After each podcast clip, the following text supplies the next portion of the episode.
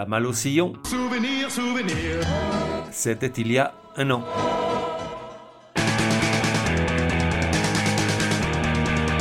La voix des sillons, numéro 49. Genre, rock. Époque, depuis 2000. De 1 à 10, probabilité que tu connaisses, 3,14. Bon, t'es pas idiot, t'as reconnu ce nombre, on parle de pi. Du reste, on en parle de dépit. Une réalité désabusée, car si l'audience de ce podcast était représentative de la population française, et pour ce que j'en sais, on est loin du compte tant il semble écrit par et pour des quinquas déclinants, 3,14 serait très au-delà de la réalité, car le rock, le vrai, malmené par la musique urbaine depuis des lustres, est amené à jouer un rôle de plus en plus secondaire dans les aspirations musicales des mômes, et ce n'est pas s'aventurer beaucoup que de dire qu'aujourd'hui, 6,84 gamins sur 10 ignorent qui sont les invités de ce numéro de La Voix des Sillons. Artiste, The Strokes. Et tu te dis, dans le fond, c'est quoi le rock, gros Et je te réponds, c'est tout un tas de trucs, des bons et des mauvais, des qui filent la pêche et d'autres qui donnent des boutons, des exaltantes et des soporifiques, des qui t'élèvent et d'autres qui t'enfoncent. En fait, il y a autant de définitions qu'il y a de fans de rock. Néanmoins, jeune padawan, des constantes communes à chacune d'elles, il y a des caractéristiques indéboulonnables qui dépassent les époques, les modes et l'idée qu'on s'en fait, qui ont à voir avec de quoi est formé un groupe de rock. Il n'y a pas à tortiller, il faut juste un guitariste, un bassiste, un batteur et un chanteur, ce dernier pouvant être un membre dédié ou un qui fait double emploi. Parfois, pour faire joli, certains rajoutent un clavier, mais déjà on est dans l'accessoire, dans le superflu, et puis plus tu rajoutes d'ingrédients, plus tu t'éloignes de la soupe originelle. Tu l'as compris, l'électronique n'y a pas sa place, va des rétros. C'est cette même recette qu'ont suivi toutes les vagues rock importantes. Dans les années 60, en Angleterre, les Who, les Kings, les Stones ou les Troggs. Ensuite, vers la fin des années 70 aux US, Television, Lou Reed, les Ramones, le Velvet. Puis, au tout début des années 2000, les Strokes, les White Strap, Franz Ferdinand ou Libertines. Et enfin, depuis quelques années, avec des groupes moins connus encore comme Shame, Fontaine DC, Parquet Courts, ETC, ETC.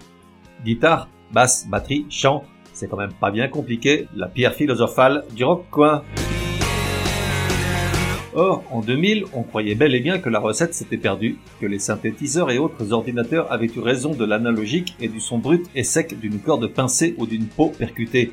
Et puis, en l'espace de deux ou trois ans, quantité de groupes ont émergé, parfois en jouant des coudes pour se faire entendre, venant du Royaume-Uni, d'Australie ou des États-Unis. Un jour, il faudra vraiment se poser la question de savoir pourquoi la France jamais ne produit de groupes de rock capables d'exister à l'étranger et de rivaliser avec les anglo-saxons et on dépoussiérait les enceintes de la planète entière avec un retour aux racines, aux fondamentaux, la bonne vieille sauce du rock tellement simple dans le fond, comme au bon vieux temps du CBGB de New York ou du Marquis Club de Londres.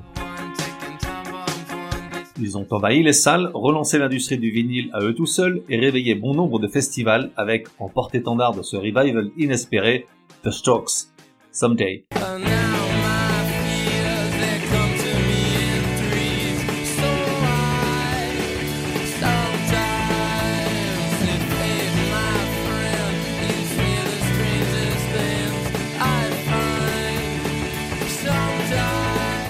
Quelle entrée en scène. Leur premier album, Is This It, pas facile à dire, publié en 2001, est un véritable tsunami dans le landerneau du rock qui ne s'attendait plus à renaître de ses cendres, tel le phénix vêtu d'un perfecto noir et de converse rouge sang, tenant à la main une Fender Stratocaster. Vendu à 2 millions d'exemplaires, du reste ce n'est pas tant ce chiffre que les critiques qui accompagnent qui impressionnent, il est rapidement inclus dans tous les classements comme le meilleur album rock de la décennie, et dans grand nombre d'encyclopédies, Philippe manœuvre n'hésitant pas à en faire l'un des 101 disques qui ont changé le monde, tandis que la revue Rolling Stones le colle à la 199e place des 500 meilleurs albums de tous les temps. Mais encore une fois, au-delà des médailles et des distinctions, ce qui est important, c'est que les 11 chansons de l'album, le son rêche du disque, la concision de chaque titre, l'énergie avec laquelle ils sont livrés en moins de 3 minutes, sont un véritable électrochoc pour un genre musical, le rock, qu'on voyait moribond, victime de ses excès et de son incapacité à produire de nouveaux sons qui le ramènent à la vie et lui redonnent ses lettres de noblesse, au moins pour un temps.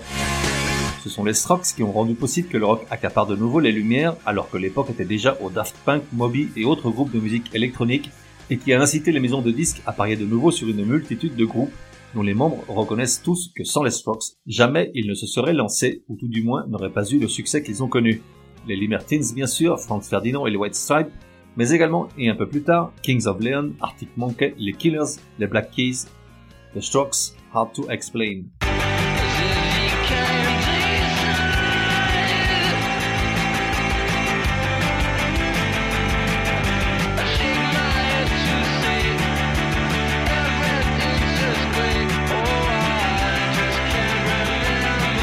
Ce qui est assez curieux, c'est que l'Angleterre, plus habituée à montrer la voie qu'à suivre le mouvement, s'est fait couper la chic par cinq New-Yorkais, et qui est cinq jeunes mecs qui mettent à mal l'idée que pour faire du bon rock, il faut venir d'en bas et avoir la rage des démunis au futur boucher.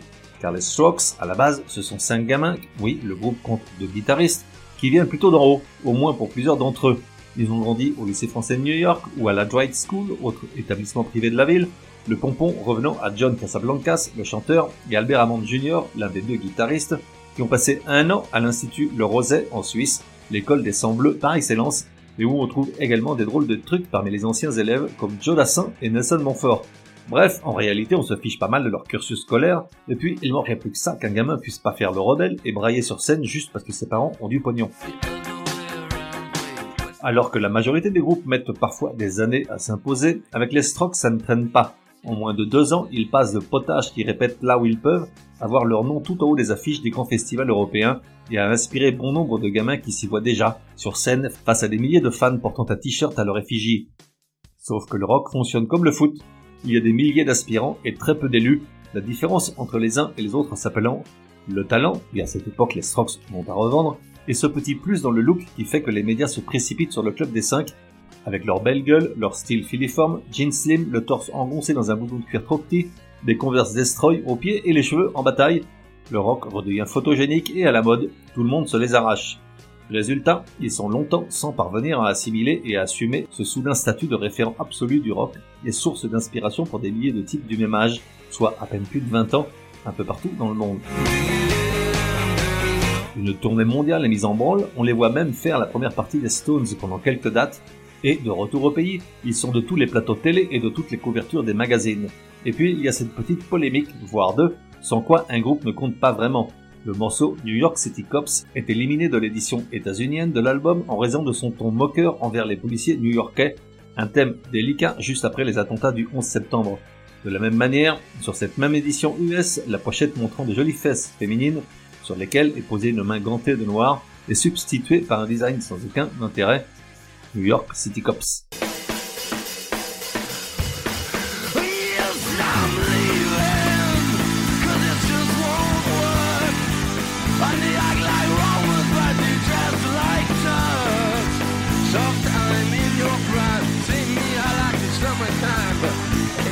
2003, ils sortent leur second album, Room on Fire, la galette la plus attendue de l'année.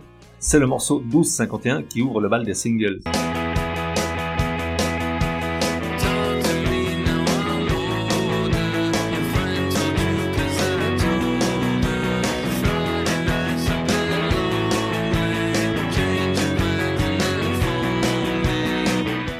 Les groupes de rock ont le même problème, celui de la nécessité de se renouveler pratiquement à chaque nouvel album, sans quoi la partie du public qui leur est le moins attaché sentimentalement s'en détourne et passe à autre chose.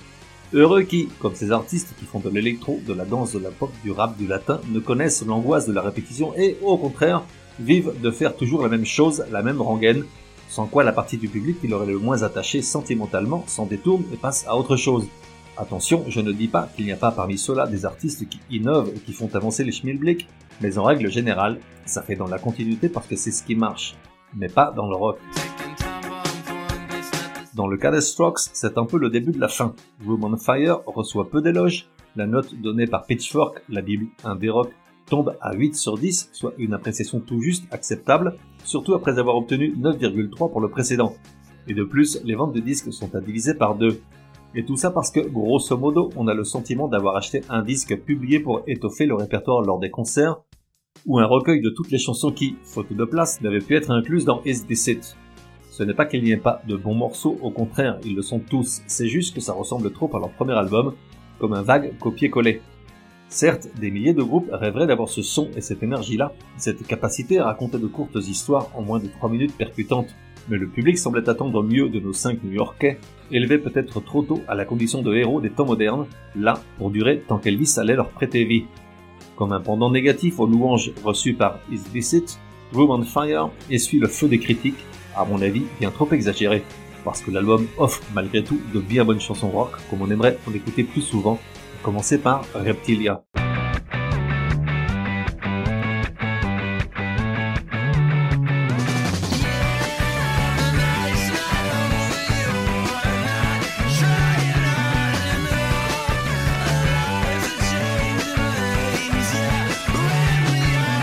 Aujourd'hui, on parle de leur chanson la plus vue sur YouTube, et si elle plafonne bien loin des véritables hits propres à la pop et autres genres musicaux commerciaux, 183 millions de vues reste un chiffre exceptionnel pour du rock, du vrai, du pur, du dur. À partir de là, le groupe entre dans un long processus, pas tant de déliquescence créatrice, plutôt de perte de repères et de manque d'envie de les retrouver. Les corps sont épuisés par les tournées et la fête et la consommation de substances illicites qui vont avec, tandis que les esprits sont échaudés par les premières dissensions entre les cinq. Pourtant, avec leur troisième album, sorti en 2005 sous le nom de First Impressions of Earth, The Strokes donne plutôt le change. On ose même croire que les erreurs de jeunesse sont oubliées et qu'ils sont vraiment là pour durer. Le disque offre de nouveau quelques morceaux qui ont la niaque, le son Strokes est intact. Un premier single, Juice Box, est publié en urgence après qu'il a fuité sur internet, tandis que le second, You Only Live Once, est accompagné d'une vidéo qui fait date où on les voit dans une salle hermétiquement close par des murs de métal éclairés d'horribles néons et qui peu à peu se remplit d'un liquide noir graisseux dans lesquels ils finissent par sombrer. Juice Box, puis You Only Live Once.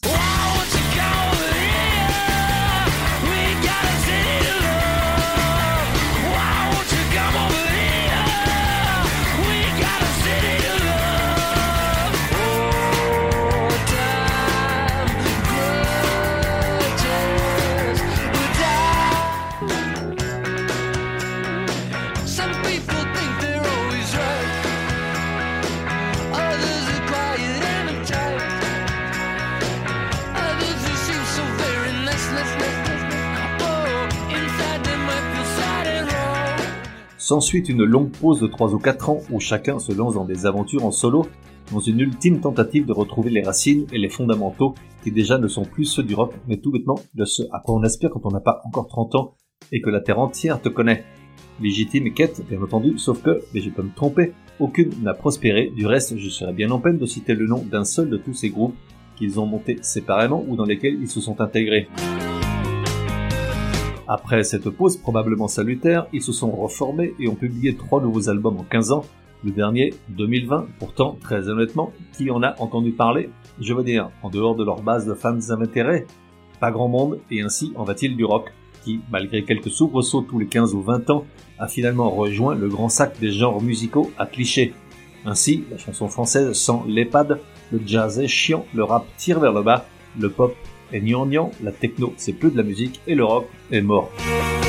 En fait, je suis assez d'accord avec tous ces clichés, sauf bien sûr pour le rock, qui en fait est bien vivant. Son problème c'est que plus personne n'en écoute. Mais dans le prochain épisode, promis, juré, croix de voix, croix de fer, si je mange, je vais en enfer, à l'occasion du numéro 50 de La Voix des Sillons, on se fera une sélection de tout un tas de groupes et chanteurs qui portent encore en eux la flamme, tu verras, il se passe des trucs de dingue. En attendant, je te laisse avec mon morceau préféré des Strokes, tiré de leur second album, Whatever Happened. J'écoute ça et j'ai de nouveau 20 ans, la magie du rock. On se retrouve dans un prochain numéro de La Voix des Sillons. En attendant, café et à la messe.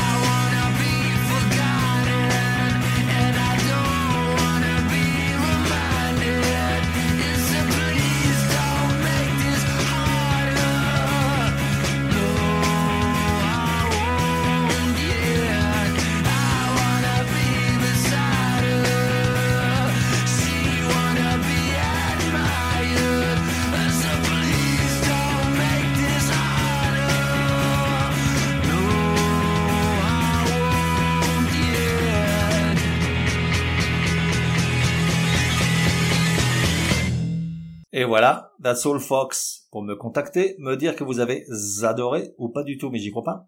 Ou encore suggérer un artiste pour un prochain épisode, écrire à contact at lavoidessillons.com. Ah, j'oubliais, j'ignore sur quelle plateforme tu écoutes La Voix des Sillons. Sur certaines d'entre elles, comme Apple, Podcast Addict et quelques autres, il est possible de laisser un commentaire. Je veux dire, un bon. Merci, hein.